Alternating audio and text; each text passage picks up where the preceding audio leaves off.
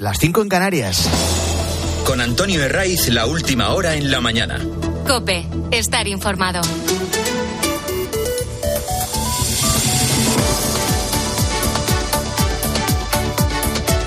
Muy buenos días, estrenamos la mañana del fin de semana de Cope. Si miras el calendario, estamos a justo un mes para el día de Navidad. Es 25 de noviembre y a que no hay nada mejor que madrugar en sábado. El fin de semana viene eh, con lo que tiene que venir a las puertas de diciembre. Frío y heladas en las zonas altas de montaña. Si miramos las mínimas, ya encontramos registros negativos en Soria y en Teruel. Un grado bajo cero que a sorianos y a turolenses no les asusta. Y como sigue el tiempo estable, dominado por altas presiones situadas en el Atlántico Norte, no se esperan precipitaciones, salvo en el Cantábrico Oriental y en puntos de Navarra. Si miramos las máximas, pasear por Málaga con 22 grados es una suerte. Lo van a poder hacer en las horas centrales del día. Y también eh, se esperan 16 grados en Barcelona o en Ávila, que es otra temperatura eh, de lo más agradable. Estabilidad en el tiempo e inestabilidad en casi todo lo demás.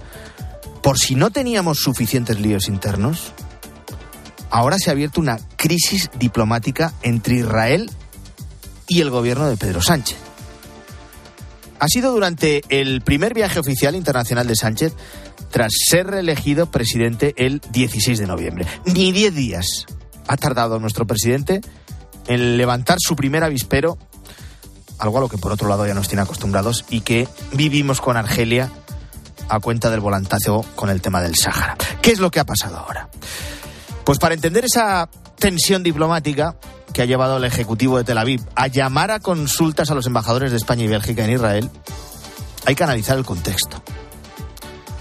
Sánchez ha acudido a Oriente Próximo en calidad de presidente de turno de la Unión Europea. Esto es así.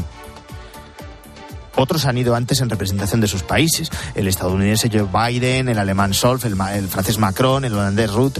En fin, todos con el respeto necesario hacia un país que fue atacado brutalmente por tierra, mar y aire en una oleada de atentados sin precedentes. ¿Sánchez ha ido como presidente de turno del Consejo de la Unión? Sí. Pero en Israel saben perfectamente la posición que ha mantenido el gobierno de coalición en España, con ministros declarados abiertamente pro-palestinos y acusándoles de genocidio. Eso no ha cambiado con la entrada de nuevos ministros. De hecho, la titular de Juventud e Infancia, que se llama Silvia Rego, cuota sumar, el día del ataque de Hamas el 7 de octubre, lejos de condenar a los terroristas, reivindicó el derecho a resistir de los palestinos. Este es el contexto. Que es verdad que no ha sido lo determinante para que Israel llame ahora a nuestro embajador y manifieste un enfado considerable. No. La gota que ha colmado el vaso ha sido el hilo de declaraciones que ha venido realizando Sánchez desde que aterrizó el pasado jueves en Oriente Próximo. Tanto por el contenido como por el lugar que ha elegido para hacerlas, esas declaraciones. Con una despedida a modo de traca final. A los equipos de Pedro Sánchez y del primer ministro de Bélgica, que le acompañaba, porque es el que va a tomar el relevo de la presidencia de turno de la Unión el 1 de enero, a sus equipos no se les ocurrió otra cosa que antes de tomar el avión de vuelta a Europa, acudir al puesto de Rafah, fronterizo con Egipto, a hacer declaraciones. Eh, ese paso con la frontera con Egipto ha sido el punto elegido para la devolución de los primeros rehenes que han permanecido secuestrados casi 50 días. En cuestión de minutos, a ese lugar donde celebraban la rueda de prensa Sánchez y el belga, iban a llegar los 24 primeros rehenes israelíes liberados. Niños, mujeres, ancianos. Eso lo sabían perfectamente tanto Sánchez como el belga. Vamos allí, nos hacemos la foto, grabamos unas declaraciones y ya tenemos titular y medalla, las dos cosas. Obviando que en esa negociación, que ha desembocado en la liberación de esos 24 primeros rehenes, no han tenido nada que ver ni España ni tampoco Bélgica. Y allí, en ese punto, en el paso fronterizo de Rafah, como en buena parte del viaje, Sánchez se dedicaba a señalar a Israel y también a darles lecciones. También le reiteré el derecho de Israel a defenderse, pero que debe hacerlo dentro de los parámetros y limitaciones establecidos por el derecho internacional humanitario. Y este no es el caso. La matanza indiscriminada de civiles inocentes, incluidos miles de niños y niñas, es completamente inaceptable. ¿Que había poco incendio? Pues venga, vamos y le echamos un poquito más de gasolina. Y con todo esto, que has escuchado, y otras tantas más, como plantear que España reconozca el Estado palestino de manera unilateral si no hay movimientos en el seno de la Unión Europea, ha llegado la respuesta de Israel. Llama a los embajadores de los dos países, de España y de Bélgica, para dar una mm, reprimenda. Nada de reunión amistosa. Y luego desde el Ministerio de Exteriores israelí se acusa a los gobiernos español y belga de apoyar directamente el terrorismo. Ha salido Álvarez, nuestro ministro de Exteriores, José Manuel Álvarez. ¿Para qué? Que si Israel lanza acusaciones falsas inaceptables, que si España dará una respuesta oportuna. Las acusaciones del gobierno de Israel hacia el presidente del gobierno y el primer ministro belga son totalmente falsas e inaceptables. Las rechazamos tajantemente. Pero Sánchez dijo lo que dijo. Se fue a decirlo al lugar menos indicado hacerse la foto, donde en casi cuestión de minutos iban a llegar los rehenes liberados y con ello lo que ha conseguido es poner en peligro las relaciones internacionales entre los dos países. No solo eso, estamos hablando de que Israel es la única democracia de la zona, es un fiel aliado de Estados Unidos y uno de los países más preparados para luchar contra el terrorismo yihadista, aunque se la colaran los de Hamas el pasado 7 de octubre. Si España rompe con Israel en Oriente Próximo, con Argelia en el norte de África y estamos cada vez más condicionados por Marruecos, nuestro aislamiento en puntos estratégicos es cada vez mayor y más peligroso. Muy peligrosa nuestra irrelevancia. Un nuevo incendio para el gobierno de Sánchez en este eh, caso diplomático e internacional, cuando apenas ha comenzado a rodar la nueva legislatura que va a estar marcada por la amnistía, las cesiones a los separatistas y la obsesión por controlar aún más la justicia. Es lo único que a Sánchez se le escapa en su totalidad. Y de momento el juego sucio lo ha comenzado a hacer sumar. Los de Yolanda Díaz han ido al Supremo y se han querellado contra el presidente del Consejo General del Poder Judicial y por el resto de vocales que se manifestaron en contra de la amnistía. Eh, ¿No habíamos quedado que no había que politizar la justicia? ¿Ni judicializar la política? ¿En qué quedamos? Comienza el fair, en este caso desde el propio Ejecutivo y ya no solo desde el ámbito separatista. Eh, los vocales del órgano de gobierno de los jueces se limitaron a mantener la misma postura que había sostenido el PSOE antes de las elecciones del 23 de julio. O lo que había afirmado el propio exministro de Justicia, ahora magistrado del Constitucional Juan Carlos Campo. Los indultos, decía, porque así lo firmó, eran entonces legales y la amnistía completamente inconstitucional. Pues Yolanda Díaz comienza su segunda etapa en Moncloa haciendo de fontanera para Sánchez.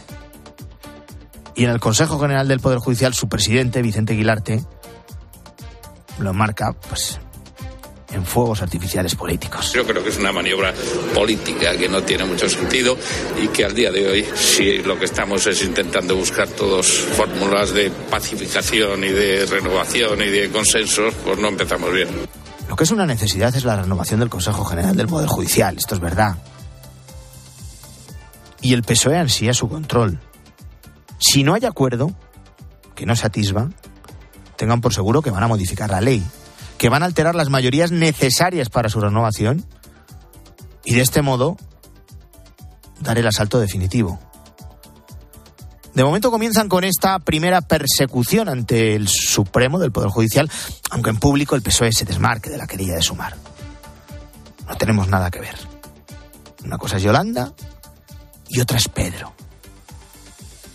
Pues sí, tienen que ver. Los dos cohabitan en Moncloa. Y esa maniobra, Yolanda Díaz no la da, ese paso no lo ejecuta sin el consentimiento de Sánchez. Y el día nos deja también un concepto que desconocíamos hasta ahora. Nunca te acostarás sin aprender una cosa nueva, sin saber una cosa más. La amnistía de penalti. De la misma factoría de Valladolid, en la que se reconoce abiertamente que no habrían aprobado la amnistía de no necesitar los siete votos de Junts, llega ahora esto la amnistía de penalti. La expresión la ha acuñado el nuevo ministro de Transportes que nos tiene puentes reservados muchos momentos de gloria a lo largo de esta legislatura. Puedo hacer alguna comparación chusca con decisiones cotidianas en la vida, ¿no? Oye, usted se hubiera casado si no se hubiera quedado embarazada su mujer, pues a lo mejor en este momento no, pero nos queremos mucho y seguramente dentro de seis meses nos hubiéramos casado también. Pues esto es lo mismo. Se autodefine el mismo, sí. Ministro chusco. Que me he equivocado o que han malinterpretado o que han tergiversado mis palabras, no te preocupes. Voy más allá. Y se pone a comparar la ley de amnistía con una pareja de novios que se van a casar tras quedarse ella embarazada. Óscar Puente va a hacer bueno a uno de sus predecesores en el cargo a José Luis Ábalos. A su lado, eh, Ábalos va a aparecer el Marqués de la Ensenada o el mayordomo de Downtown Abbey. Esto por el lado cutre. Pero es que si uno se pone a analizar las palabras de Óscar Puente en profundidad, es incluso todavía peor. ¿Significa esto que el PSOE se hubiera echado en brazos de Puigdemont aunque no hubiera necesitado sus votos? Es decir, puestos a seguir con la comparación del embarazo de los novios de Oscar Puente. Sánchez estaba locamente enamorado del prófugo y las elecciones han sido nada más que la lanzadera que les ha empujado al altar. ¿De verdad piensa Oscar Puente que, después de escuchar a Sánchez y hasta 11 de sus ministros renegar hasta la saciedad de la amnistía, vamos ahora a creernos que en el fondo, ahí, latiendo, había en todos ellos una profunda convicción amnistiadora. En fin, otra prueba más, la última. Podríamos seguir un buen rato. Que confirma que están rendidos al separatismo. Los sindicatos convocaron una huelga en Renfe y Arid para protestar por el traspaso de los trenes de cercanías a la Generalitat de Cataluña. Era una amenaza de aquella manera, porque el propio Pepe Álvarez, el líder de UGT, ya dijo que no le gustan las huelgas preventivas. Habría que añadir, lo que no te gustan son las huelgas cuando el PSOE está en el poder. Pero bueno, en todo caso, llegó Oscar Puente, recién, reelegido, recién elegido ministro de Transportes, y se puso a negociar para poner fin a esa huelga. Y ahora, el ministro, exalcalde de Valladolid, ha admitido que para tranquilizar a los sindicatos tuvo que recibir antes el visto bueno del presidente de la Generalitat de Cataluña, de Per Aragones. Luego dicen que no están en sus brazos. Y esto, y esto no ha hecho nada más que empezar. Hay más noticias en este sábado, te las cuento en titulares con Luis Calabor. La mañana. Reparación integral. Los obispos españoles vuelven a pedir perdón por los abusos sexuales en el seno de la Iglesia y elaboran un documento para atender a las víctimas, prevenir que se repita y reparar de forma tanto psicológica como social, espiritual y económica. Sitúa en todo momento a la víctima en el centro y se estudiará caso por caso. No repite. El endacari Íñigo Urcuyu no será el candidato del PNV a las elecciones autonómicas vascas del próximo próximo año. La dirección de los nacionalistas se decanta por un perfil más soberanista para hacer frente al ascenso de Bildu. Acusación. La Fiscalía de la Audiencia Nacional reclama entre 8 y 27 años de cárcel para los 12 radicales CDR que planeaban atentar con material explosivo fabricados en sus laboratorios clandestinos. Les acusa de delitos de terrorismo. A la cárcel. El acusado de idear el atentado contra Alejo Vidal Cuadras el pasado 9 de noviembre en pleno centro de Madrid ingresa en prisión. Fue detenido en Lanjarón, Granada, y su pareja queda en libertad con cargos. En la misma situación está el otro hombre arrestado en Fuengirola, vinculado con la moto utilizada en el ataque, en la que huyó el autor del disparo que sigue sin identificar. Lo que hay que celebrar aquí es la buena evolución de Alejo Vidal Cuadras, al que vemos activo, y eso es una muy buena señal en sus perfiles de redes sociales. Así comienza la mañana del fin de semana de COPE. Ya sabes que nos vamos a las ocho y media, siete y media en Canarias, que es cuando llegará César Lumbreras, toca la chifla y convoca a todas las gentes del campo a Agropopular. Ahora son las seis y dieciséis, cinco y dieciséis en Canarias. Antonio de Ray. La mañana. Cope, estar informado.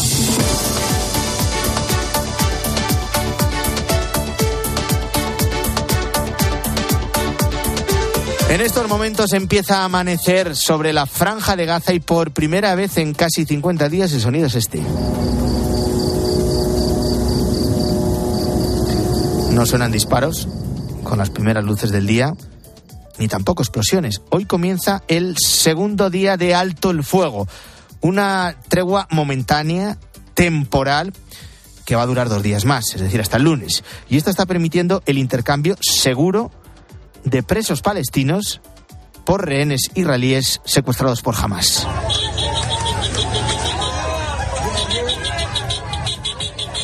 Los llantos de los últimos días se han transformado en gritos de alegría, en este caso en el paso de Rafah, en la frontera entre Egipto y la Franja de Gaza, donde se han producido esos reencuentros tras casi 50 días de cautiverio. En concreto, los terroristas de Hamas han liberado a 24 rehenes a cambio de la escarcelación de 39 reclusos palestinos que cumplían condena por terrorismo, pero sin delitos de sangre.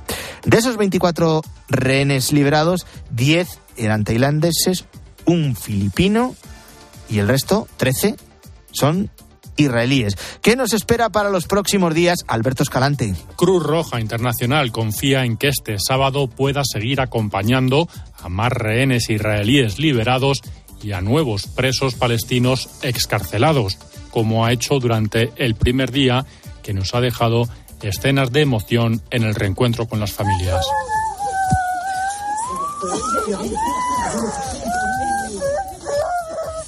El primer ministro Netanyahu reconoce que todo ha salido según lo previsto, pero recuerda que todavía faltan muchos secuestrados en manos terroristas. Ya hemos completado el primer regreso de nuestros secuestrados. Los niños, sus madres, las demás mujeres, cada uno de ellos es un mundo entero. Pero les recalco a ustedes, a las familias, a los ciudadanos de Israel, que estamos comprometidos con el regreso de todos nuestros secuestrados. Estas primeras horas han permitido también que la ONU introduzca en la franja de Gaza 137 camiones con ayuda humanitaria. El primer ministro israelí Benjamín Netanyahu celebraba este paso y prometía trabajar para liberar al resto de rehenes. Un mensaje similar al que ha lanzado esta noche el presidente de Estados Unidos, Joe Biden. La liberación de hoy es el inicio de un proceso. Esperamos que más rehenes sean liberados mañana y más al día siguiente y al día siguiente. En los próximos días esperamos que docenas de rehenes sean devueltos a sus familias. También recordamos a todos los que siguen secuestrados y renovamos nuestro compromiso para trabajar para que sean liberados.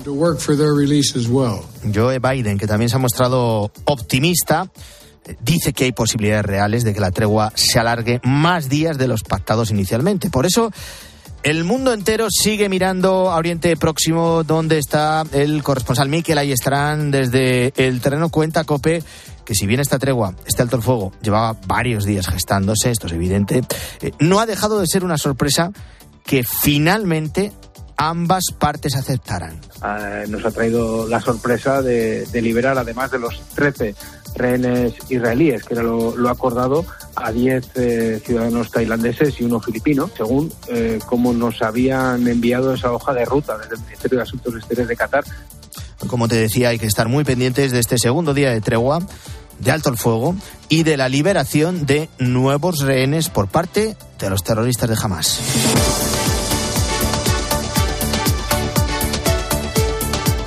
Estamos inmersos en un fin de semana que nos sitúa justo a un mes de la Navidad y por eso el Banco de Alimentos durante todo este fin de semana ha puesto en marcha su gran recogida anual. Hoy comienza la segunda jornada.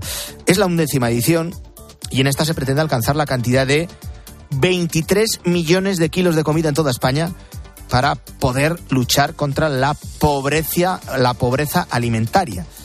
Eh, los datos muestran que este último año no ha sido bueno. El aumento de los precios de los alimentos y el crecimiento de la inflación ha hecho que las donaciones caigan en torno a un 40%. Algo a lo que se busca poner remedio a lo largo de todo este fin de semana, con 90.000 voluntarios. Los verás si acudes eh, a, lo largo de este sábado y mañana domingo a comprar con su peto, perfectamente identificados, repartidos por 11.000 supermercados. ¿Hasta cuándo podemos donar? este fin de semana puedes donar todo tipo de productos no perecederos como aceite, leche o arroz. Siempre, me encanta ayudar. Sí, a veces dejo aceite porque es una cosa que nadie suele, pues si has de comprar dos, una, dos botellas una. A mí me gusta ayudar porque no está libre nadie. Mi madre era del tiempo de la guerra, la pasó muy mal y nos enseñó a ayudar. Gran recogida del Banco de Alimentos marcada, como te digo, por un contexto económico adverso con un nombre. Inflación. De hecho, hay productos como el aceite de oliva, de la que nos hablaba esta señora, cuyo precio hace que las donaciones escaseen. También hay otras personas que desconocían por completo esta iniciativa, pero que al escucharlo no han dudado en colaborar. Pues ahora que lo sé, posiblemente sí. Yo creo que alimentos, la verdad. Sí. sí, es que efectivo mucho ahora mismo no llevo. El encarecimiento de los precios es el principal obstáculo de esta campaña de recogida. Eh, con todo este panorama económico, eh, eh, muchos no pueden donar. No, o sea, no. Simplemente porque no tengo ingresos y no si pudiese, pero no puedo. No, no, no digo que no sea necesario, es que no puedo porque estoy justo de dinero, no por nada. Bueno, antes una persona podía donar fácilmente dos o tres kilos de comida, ahora solo pueden eh, mm, donar hasta donde les alcanza el bolsillo y eso se acaba notando, lo comentaba Rafael, uno de los voluntarios de Sevilla. Porque el encarecimiento de las cosas hacen que, que, el poder adquisitivo con el mismo dinero anteriormente se compraban unas determinadas cantidades y ahora con el mismo dinero pues se compra, se compra si no la mitad, mm, bastante menos, sí se nota, sí se nota. Gran recogida que va a estar en marcha en los supermercados hasta mañana domingo. Y, luego hasta el 6 de diciembre vas a poder seguir realizando donaciones monetarias. Estarán disponibles a través de la web gran recogida de alimentos.org y a través también de esa plataforma llamada Bizun.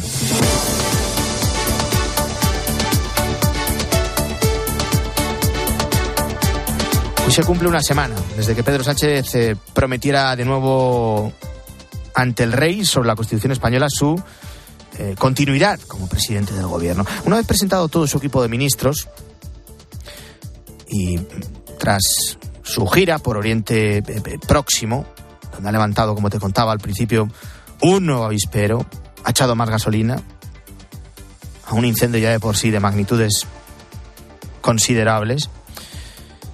Bueno, pues ahora mismo mm, vuelve a España con la ley de amnistía ya registrada en el Congreso y con la mirada puesta en Europa. El presidente del Gobierno va a tener que estar a mediados de diciembre en Estrasburgo y Bruselas para participar en el Parlamento y en el Consejo Europeo.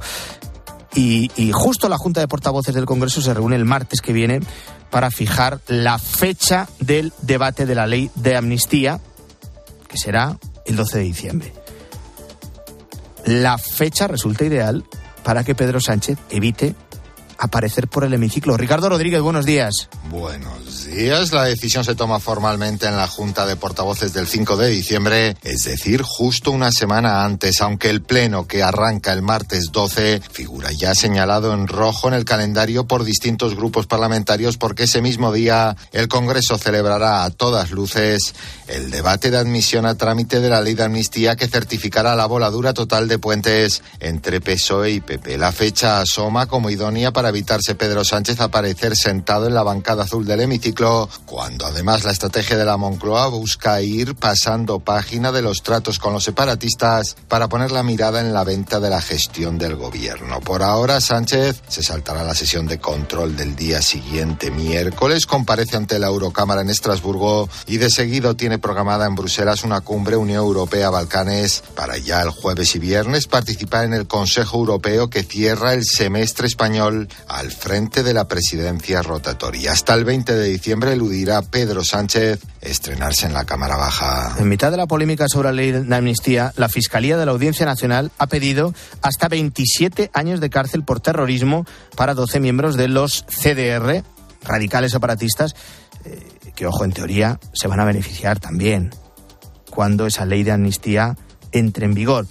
Eh, ¿Qué dice la Fiscalía sobre estos CDR? ¿Qué claves sacamos de ese escrito? Nos lo cuenta Patricia Rossetti. Estos CDR se integraron en un equipo conformando una organización terrorista paralela de carácter clandestino y estable, cuyo objetivo sería llevar a cabo acciones violentas o atentados con explosivos y sustancias incendiarias.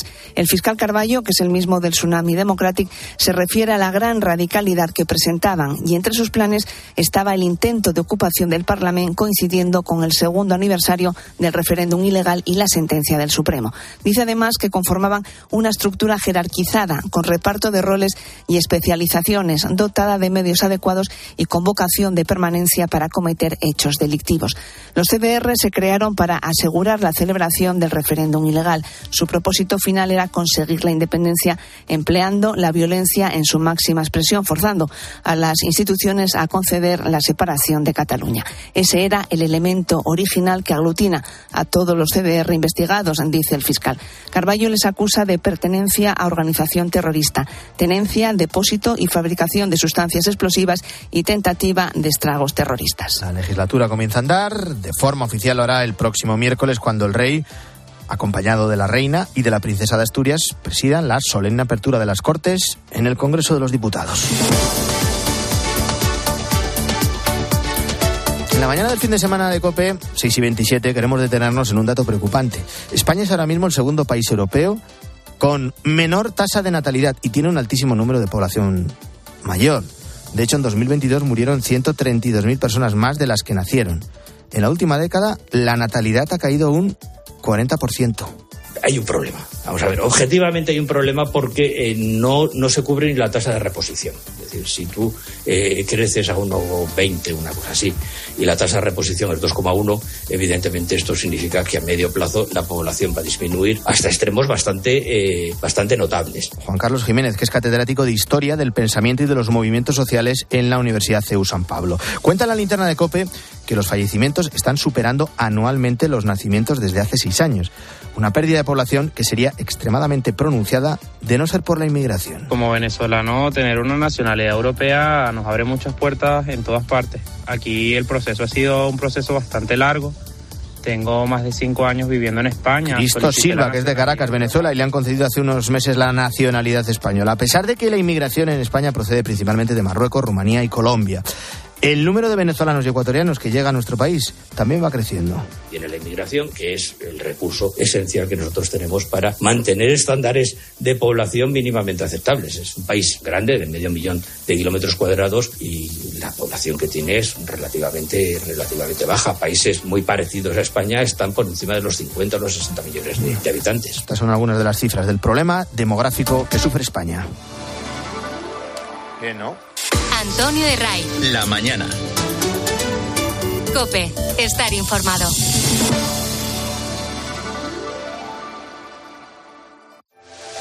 ¿Has escuchado a Herrera? Parece que esta madrugada se ha acordado ese alto el fuego. Portavoz de las fuerzas de defensa israelíes. ¿Qué tal, capitán Kaplan? Es más bien una pausa operativa en este momento, una pausa táctica. Eso de lo que todo el mundo habla lo encuentras de lunes a viernes, de 6 a 1 del mediodía en Herrera Incope. Con Carlos Herrera. Si lo que te separa del universo digital de tus hijos son puertas que todavía están cerradas, ¿cuántas estás abriendo? El universo digital de tus hijos e hijas es todo un mundo. Más puertas abres, más lo entiendes. Descubre cómo en FAD.es.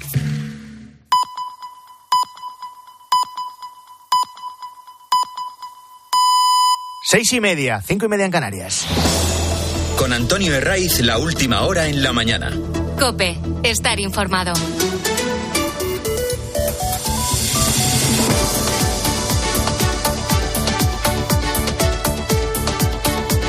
Enseguida seguimos con las claves de este sábado que continúa mirando a Oriente Próximo.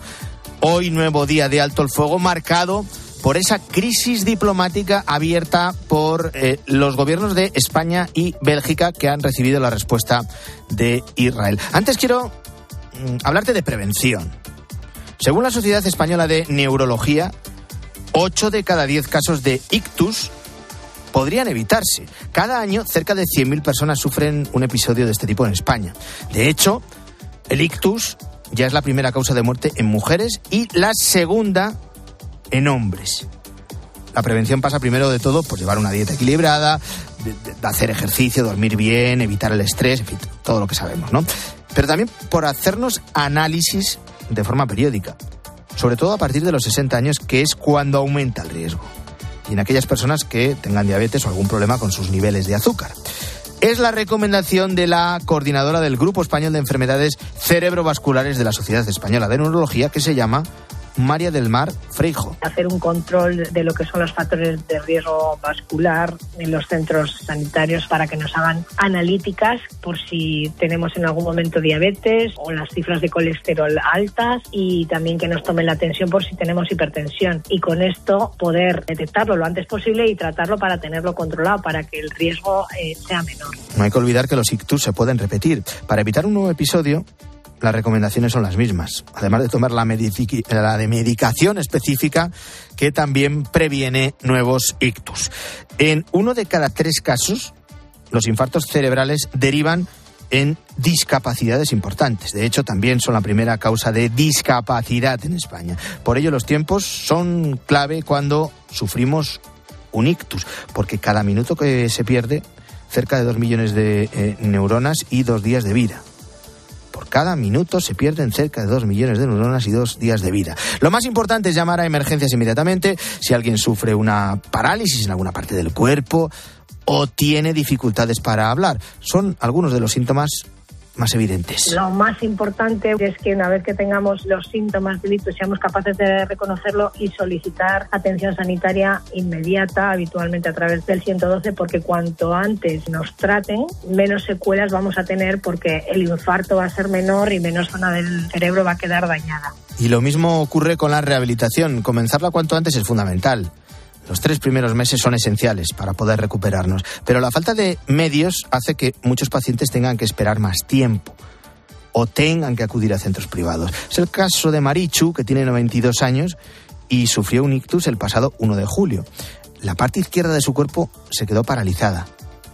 Salió del hospital en silla de ruedas, pero a las pocas semanas, Marichu, 92 años, comenzó la rehabilitación. Ahora estoy recuperando fuerza ya soy capaz de andar sola. Con algo de miedo subir escaleras agarrándome a una bandilla. Comer sola en general me encuentro mucho mejor. Todo esto va acompañado del trabajo diario con una psicóloga. Cada seis minutos se produce un nuevo caso de ictus, pero la mayoría de las causas son modificables, dependen de nosotros, de cuidar nuestra salud y de hacernos un chequeo de vez en cuando. Una prevención que también pasa por saber identificar cuándo alguien está sufriendo un episodio, para que su traslado al hospital sea inmediato. Es sábado. Es 25 eh, de noviembre y están pasando más noticias que te voy a contar ya con Luz Calabor. Escuchas La mañana. Pedro Sánchez abre una crisis diplomática con Israel y Tel Aviv llama a la embajadora española para reprenderla. El presidente del gobierno español consideró inaceptable la matanza indiscriminada de civiles, en sus palabras, por parte de Israel. Más adelante, el ministro de Asuntos Exteriores, José Manuel Álvarez, tachó la respuesta israelí como falsa e inaceptable. El gobierno de Netanyahu ha convocado a la embajadora española para, según las palabras del Ejecutivo israelí, una dura conversación de reprimenda que también se extiende a Bélgica. Israel recibe la lista de los rehenes que serán liberados este sábado en la segunda jornada del alto el fuego. Ayer fueron 24 rehenes, de los cuales 13 eran israelíes, los que fueron liberados en el inicio de una tregua que terminará según lo acordado el lunes. El presidente de los Estados Unidos, Joe Biden, insiste en que la posibilidad de extender el alto el fuego sigue siendo real, mientras que Qatar se mantiene como mediador en el conflicto. Los camiones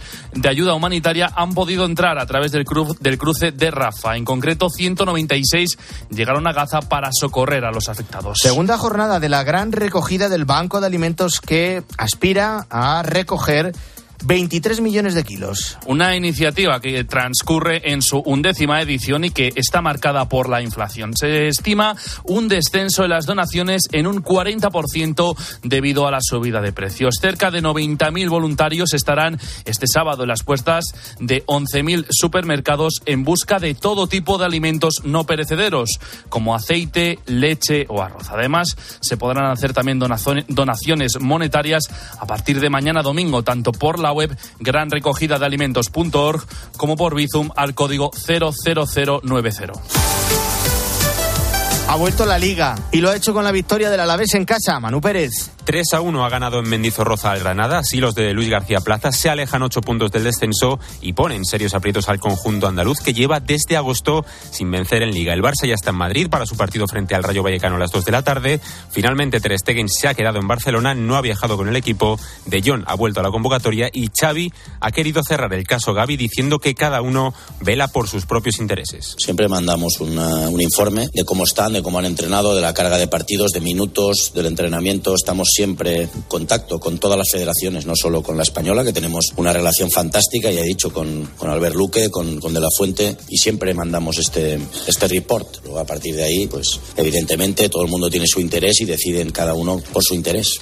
La jornada continúa a las cuatro y cuarto con el Valencia Celta, a las seis y media Getafe Almería y el Atleti recibe al Mallorca a las nueve de la noche y a partir de las tres de la tarde llega el motor en MotoGP carrera al sprint con Jorge Martín jugándose el campeonato en Cheste y en Fórmula 1 clasificación del Gran Premio de Abu Dhabi. Todo el deporte lo podrá seguir con nuestros compañeros de tiempo de juego a partir de la una del mediodía.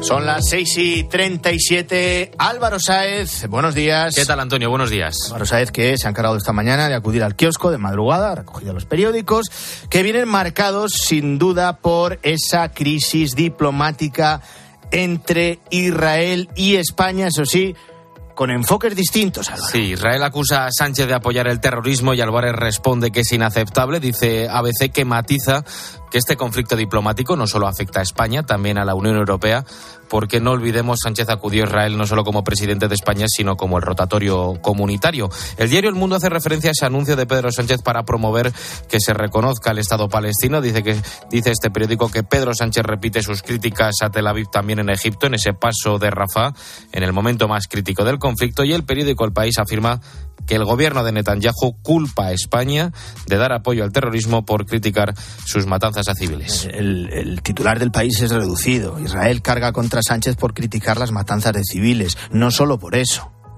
Lo que hace es afear la conducta que ha mantenido Pedro Sánchez durante todo su viaje, que no lo hace a título de presidente de España, sino como presidente de turno de la Unión Europea, que no tuvo otra ocurrencia que acudir al punto exacto donde, horas después, iban a liberar eh, los terroristas de Hamas a una veintena de rehenes tras 50 días de cautiverio. Y para hacerse la foto acudió a ese mismo punto. Por cierto, cuando ni España ni Bélgica, porque allí también estaba el primer ministro belga, que es el que va a tomar el relevo de la presidencia de turno de la Unión el 1 de enero, ni España ni Bélgica han sido actores fundamentales, ni siquiera secundarios, de las negociaciones para que se produzca esa liberación. Los periódicos no solo hablan de los líos que el gobierno tiene de fuera de España, Álvaro, también dentro de nuestro país. Sí, esa división del gobierno en su tercer día funcionando, el mismo día que Bolaños se sienta con el presidente del Consejo General del Poder Judicial, Sumar, su socio, se querella contra él, dice el diario ABC, y el resto de vocales que votaron también a favor de una declaración institucional rechazando la amnistía y el lawfare acordado entre PSOE y Junts. El diario El País aprecia esa reunión entre Bolaños y Guilarte como una alianza entre el Gobierno y el Consejo General del Poder Judicial. Hablan de un tono amistoso, pero en ningún eh, momento hablan de algún acuerdo. Hacen además alusiones a unas palabras de Guilarte pidiéndolo fórmulas alternativas a la renovación del Poder Judicial para no caer en el enquistamiento. La renovación del Consejo General del Poder Judicial es urgente, necesaria, eh, debería ser inminente, sí, pero eso va por una vía y por otra lo que ha emprendido sumar en este caso entendemos que con el consentimiento del propio Pedro Sánchez. Y de ahí el editorial de La Razón hoy, que titula Investida contra los jueces y la democracia. Dice La Razón que hay una eh, cacería política contra los jueces a los que se quiere dóciles o amordazados. Lo próximo, dice ese editorial de La Razón, será el asalto definitivo al Consejo General del Poder Judicial para que la degradación de la democracia parezca irreconducible. Y en el mundo, hoy hay una entrevista interesante al catedrático de Derecho Constitucional de la Universidad de Barcelona, eh, Xavier Arbich. Sí, en Madrid hay quien aún cree que lo natural en España es que gobierne el nacionalismo. Así titula esta entrevista uno de los principales teóricos del federalismo en España. Aboga por recuperar el consenso y el diálogo entre PSOE y PP y asegura que la amnistía es inconstitucional porque tiene como únicos beneficiarios a los líderes y activistas del proceso. Xavier Arbós, eh, catedrático de Derecho Constitucional de la Universidad de Barcelona, eh, que se refiere también al famoso famoso lawfare y dice que es muy grave acusar de lawfare sin investigarlo eh, ni presentar pruebas, ya que tendríamos un grave problema como país. Pues sin dar ese paso, lo que ha hecho Sumar es iniciar esa cacería contra el Consejo General del Poder Judicial. 6 y 41, seguimos.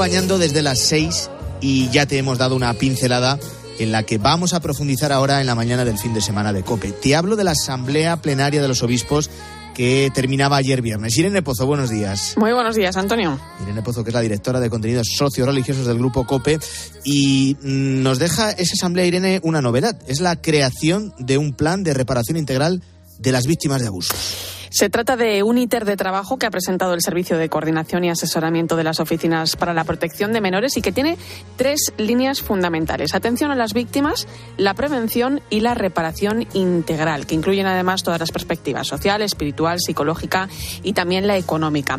Un plan de reparación que venía acompañado de un mensaje que los obispos han destinado al pueblo de Dios, a todos los que formamos la Iglesia y a la sociedad en general y que recoge de nuevo una clara petición de perdón a las víctimas. El cardenal Juan José Omeya es el presidente de la Conferencia Episcopal Española. Como en otras ocasiones, queremos expresar sin ambajes el dolor, la vergüenza y la pesadumbre que causa en nosotros esta realidad que traiciona el mensaje del Evangelio. De ninguna manera pretendemos buscar excusas o justificaciones para eludir cualquier responsabilidad que pueda correspondernos como Iglesia.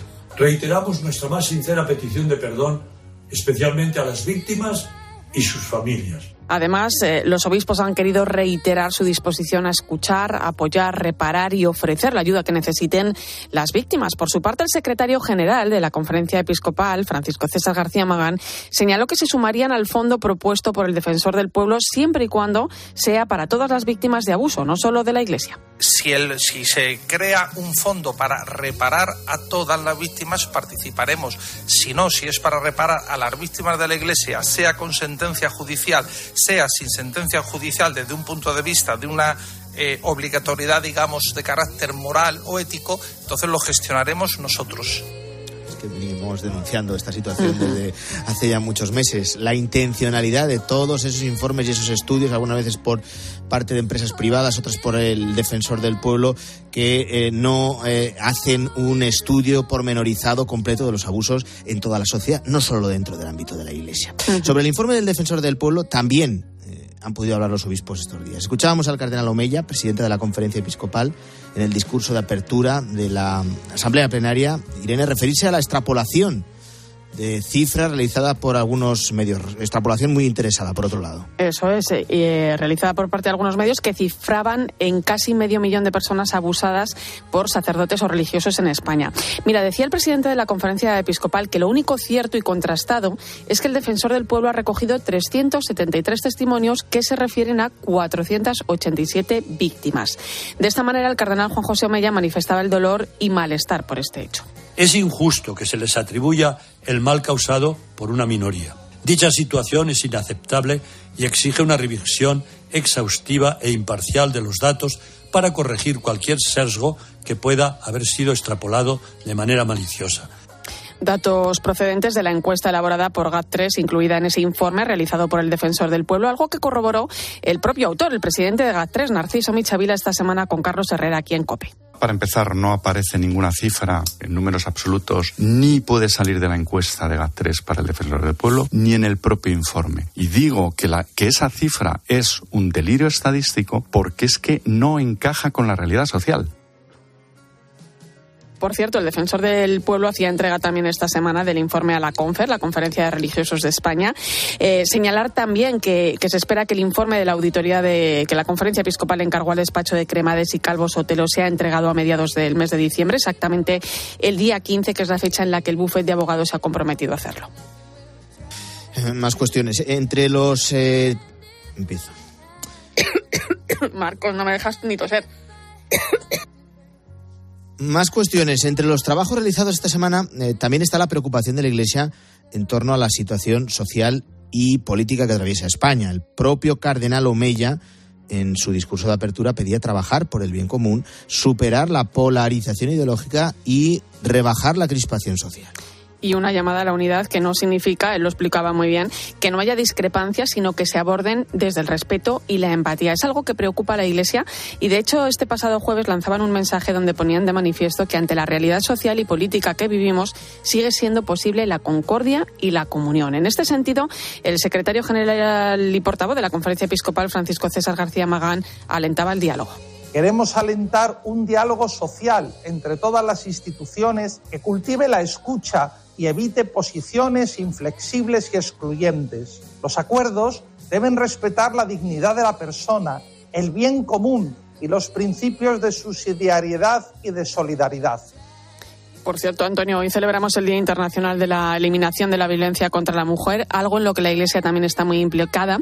Eh, García Magán pedía este viernes pactos de Estado para que a nivel educativo y formativo se aprenda a respetar a las mujeres en su dignidad. Recordaba que la violencia contra las mujeres es una lacra social y jamás es justificable.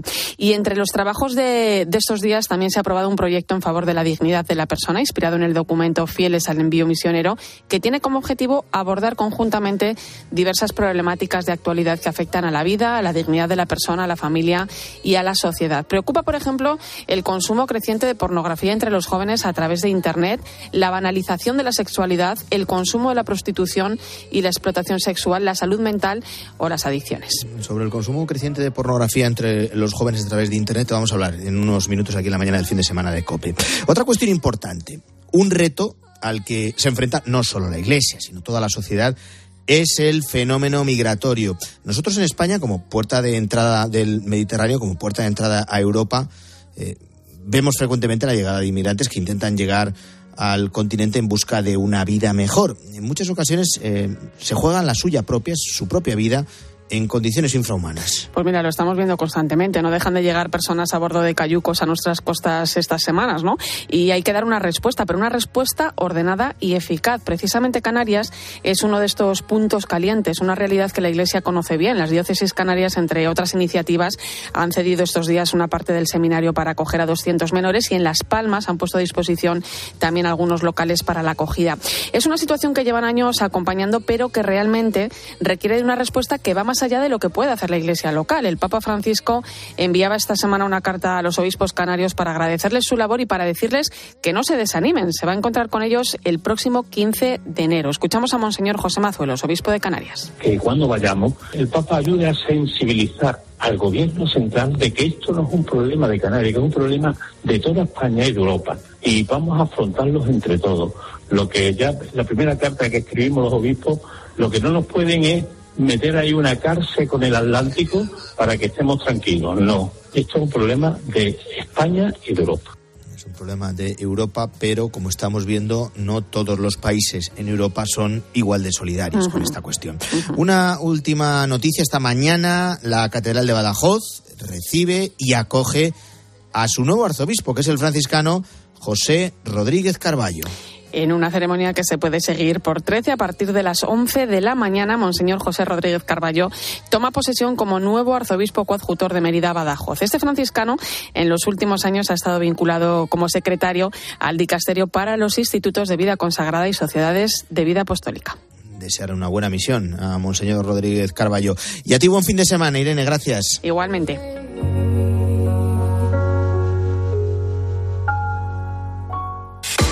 Antonio. La mañana. Cope, estar informado.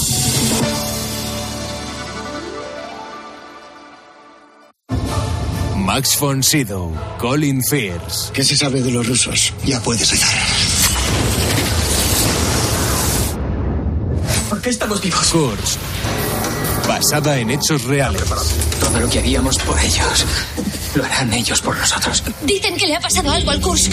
Y después, U-571. El sábado a las 3 menos cuarto de la tarde, en 13.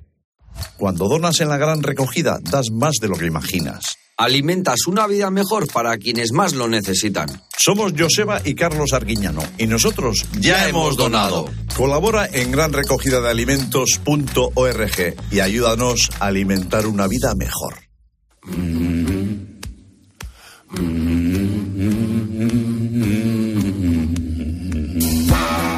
En estos momentos de incertidumbre económica, así es que en algún momento dejó de haberla en la economía, todos miramos eh, muy mucho qué hacer con nuestros ahorros. Y quédate con este dato.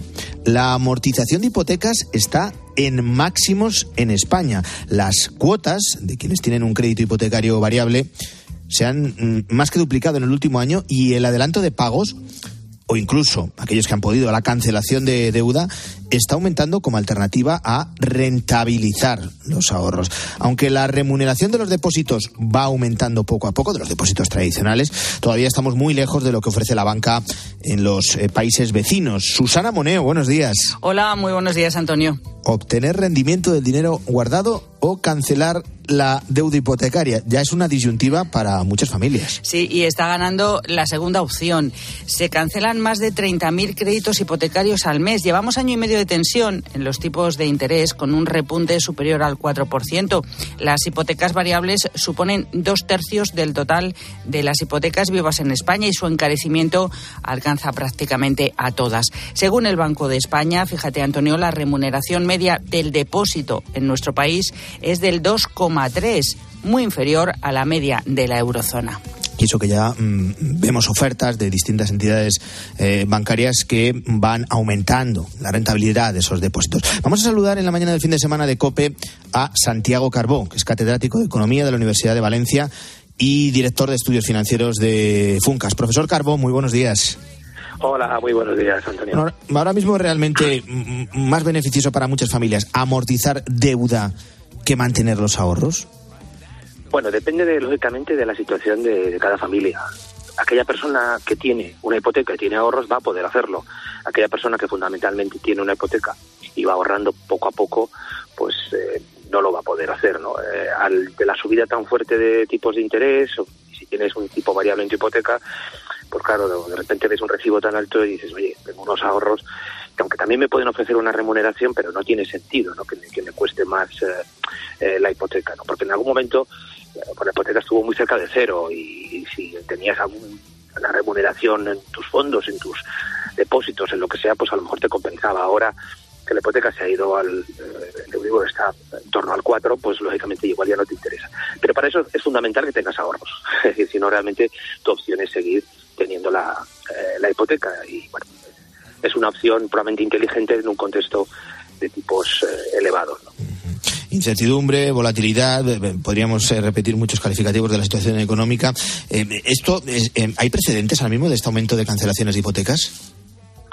Bueno, yo creo que, que en, en otros periodos, de la, desde luego en otros países seguro, pero en otros periodos probablemente en España, cuando subieron los tipos hace 30 años eh, con aquella crisis que hubo en Europa con las diferentes monedas eh, y, probablemente en el 2008 aquellas personas que, que pudieron también porque tenían ahorros pues lo hicieron. Lógicamente aquella fue una crisis muy distinta porque teníamos un- muchísimos préstamos a promotor y bueno y fueron impagados en muchos casos porque no se vendían las viviendas. Entonces tiene ciertas características de, de ser la primera vez que nos pasa de una forma tan clara, aunque sí que ha ocurrido en algún momento del, de, la, de nuestra historia reciente, sí que ha ocurrido eh, veces o periodos en, los que la gente prefería pues, cancelar la hipoteca. Eh, profesor, eh, quien tiene ahorros, lo que se preguntan a estas alturas es por qué los depósitos tienen menos rentabilidad en España que en otros países europeos, por qué los bancos españoles están siendo más lentos en retribuir el ahorro. Bueno, Susana, yo creo que eh, eh, quizás eh, esa situación eh, era más eh, así como lo comentas hace un año. Eh, la aproximación que se ha producido en, en los últimos 12 meses a la, de la remuneración de los depósitos hacia esa media europea ha sido bastante rápida. Eh, no olvidemos que lo que realmente nos debe importar, aunque esto parezca un poco técnico, son los eh, tipos de interés reales. Los reales no son los nominales, sino son aquellos en los que quitamos la inflación. Nosotros hemos tenido menor inflación. Entonces, claro, eh, no tenías que subir tanto los tipos nominales. Cuando eh, tienes una inflación del 30%, en países que la tienen del 30%, tú no puedes ofrecer una remuneración de 20%, porque entonces pierdes dinero. Tienes que ser por encima de la inflación. Entonces, al tener nosotros durante el último año menos inflación que la mayor parte de los países europeos, pues eso probablemente lo explicaba. Pero también lo explicaban es que la banca española durante los últimos 10 años ha estado creando colchones de liquidez. Tenía liquidez, no tenía que ir a una pugna competitiva enorme a, a buscar depósitos.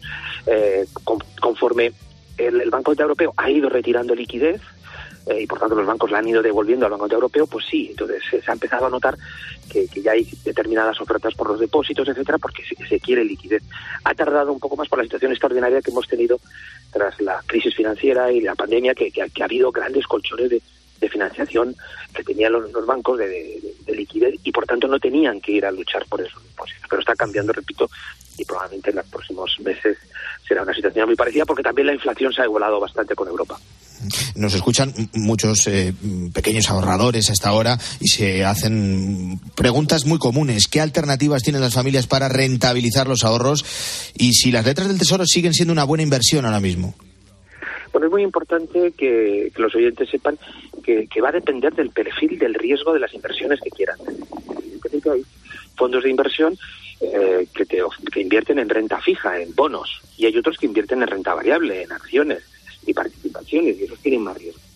Hay personas que por sus conocimientos, por su eh, educación financiera, creen y su perfil de riesgo creen que es conveniente eh, pues invertir con un poquito más de riesgo, pues a lo mejor durante un tiempo pueden ganar más dinero. De hecho, a largo plazo se suele ganar más dinero, pero sabiendo que hay pues movimientos de volatilidad, es decir, hay subidas y bajadas que te pueden dar un poco de susto. Por eso se hace un test a la hora de, de practicar estas inversiones en, fondos para saber exactamente el perfil y los conocimientos que tienen las personas y que no tengan un problema luego en el futuro. Quitando el lado de los fondos, pues evidentemente en las letras del tesoro la rentabilidad actual es una opción, lo hemos visto en el último año. Llegamos incluso a observar aquellas colas en el, frío enero y febrero, ¿no? En el Banco de España y ahora ya afortunadamente se puede hacer online o con cita previa y es más cómodo. Son opciones eh, los bonos. Y Todavía hay y mucha gente que se acerca al Banco de España a preguntar. Yo he visto eh, personas que a la- al personal de seguridad que está a la puerta del Banco de España le preguntan por estas cuestiones.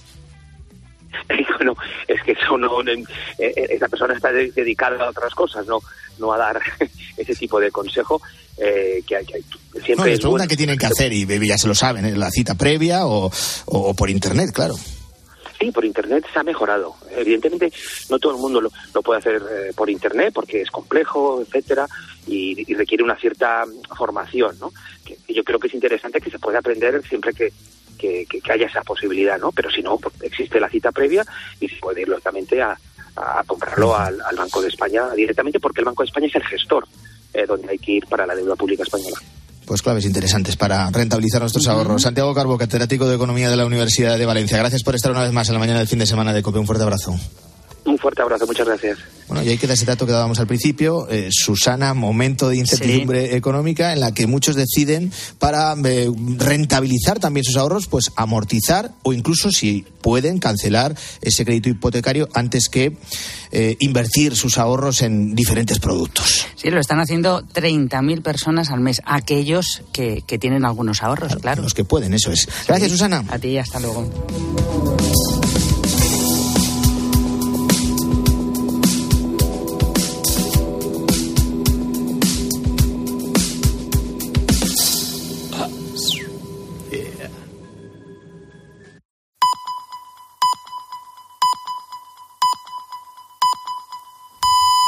Son las siete.